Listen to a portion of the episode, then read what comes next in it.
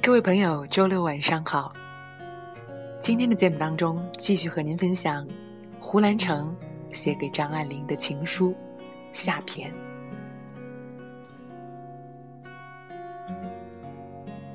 一日一早，忍不住的一睁开眼，就想要见到你。我打电话去，老妈妈接的，说张先生忙了一夜，在休息。我还是很早就去了，从电梯管理员那里拿了报纸，坐于你家门口的楼梯上等你。老妈妈们开门出去买菜，见到我，一定要我到屋里坐。我怕扰了你，还是坐在楼梯上安心，直到你醒。你从门洞里歪出半张脸，眼睛里看得到你是欣喜的。这是我希望得到的回应。换了鞋，跟在你身后，进了房间。你房里竟是华贵到使我不安。那陈设与家具原简单，也不见得很值钱，但竟是无价的，一种现代的新鲜明亮，几乎是带刺激性。当时我就想，三国时。东京最繁华，刘备到孙夫人房里，竟然胆怯。艾琳，你的房里也像这样的有兵器。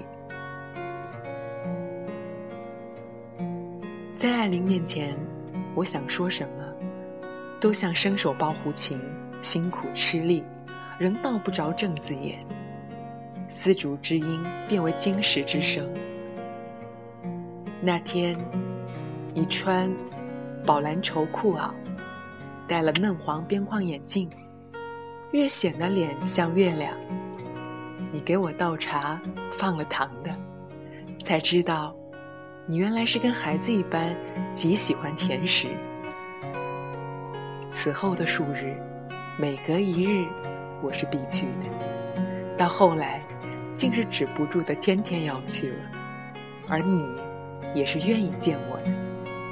我们整夜整夜的说话，才握着手，天就快亮了。这样，有半年光景，我们就结婚了。可是世事布下的局，谁能破了？之后，因为因时局发展。我又辗转武汉，在那里认识小周，自此背信于你。可是生在那个动荡的年代，人人都要疯掉了。次年，日本无条件投降，我被划为文化汉奸，被政府通缉，到温州老家避难，与秀美成婚。你来看我。要我与小周同你之间做出选择，我不愿舍去小周，更不愿失去你。我无法给出选择。你在大雨中离去，间隔没几日，我又回到上海，去你那。我们再不像从前那般亲近，甚至我轻触你手臂时，你低吼一声，再不愿我碰你。我睡了沙发，早晨去看你，你伏在我肩头，哽咽一声：“兰城。”没想到，那竟是我们最后一面。我起身离去，回到温州。数月后，收到你寄来的诀别信。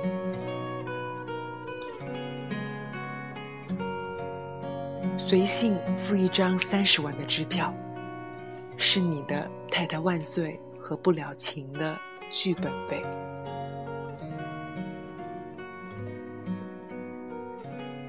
自你与我分手后，我依旧是每写一文都要寄予你，直至写成无期张爱玲。你把我寄去的所有书信原址退回，想我是不自量力的。而你是说到做到的。我已经不喜欢你了，你是早已经不喜欢我的了。这样的决心，是我经过一年半的长时间考虑。你不要再来寻我，亦或写信来，我也是不看了。艾琳是真的不喜欢我了。那个见了他，他变得很低很低，低到尘埃里，但他心里是欢喜的。从尘埃里开出花来的艾琳，不见了。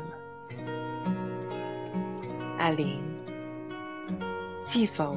我们初见时，我写给你的，因为懂得，所以慈悲。如今看来，我终究是不能明白你的。你原是极心高气傲的，宁可重新回到尘埃之中，也不该让我时时仰望。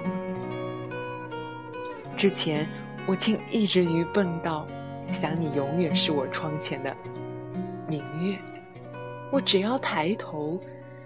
是时时都能往仰望见你。上次遇见严英，严英说我们两个超自以为是的人不在一起，未必是个悲剧。我说，艾琳一直在我心上，是艾琳不要我了。听了这话，严英在笑，又说，两个人。与千万人当中相遇，并且性命相知的，什么大的仇恨要不爱了呢？必定是你伤他心太狠。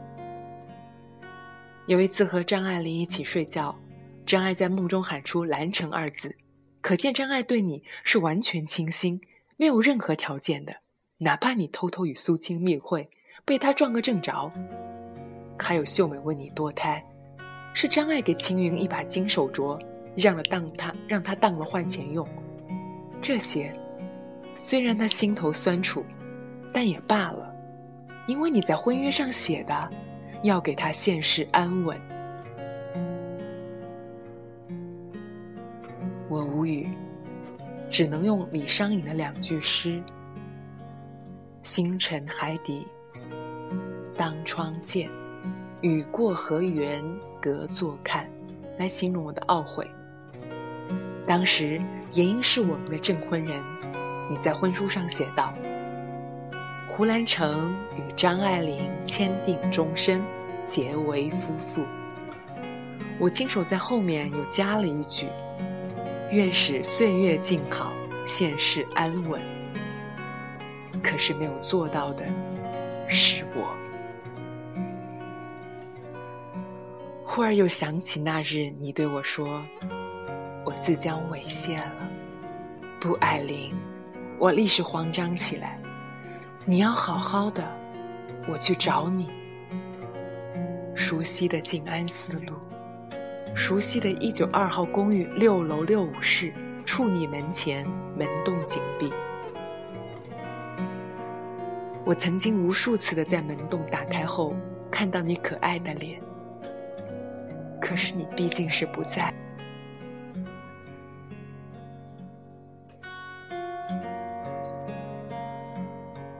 六三室的妇人粗声对我说：“六个月前你已经搬走，我想象不出那一屋的华贵随你到了哪儿，那一层金黄的阳光如今移居到了哪儿？还有那随风翻飞的蓝色窗帘遗落在何处？离开的时候，第一次没走楼梯，我在这昏黄的公寓楼梯间。”隔着电梯的铁栅栏，一层层的降落，仿佛没有尽头，又恍惚如梦。我仿佛是横越三世来见你的，而你却不在。想你与我之间的事，仿佛是做了一场梦，你是一直清醒着的。而我梦醒来，我身在忘川，立在属于我的那块三生石旁。三生石上，只有艾琳的名字，可是我看不到艾琳，你在哪儿？原是今生今世已惘然，山河岁月空惆怅，而我终将是要等着你。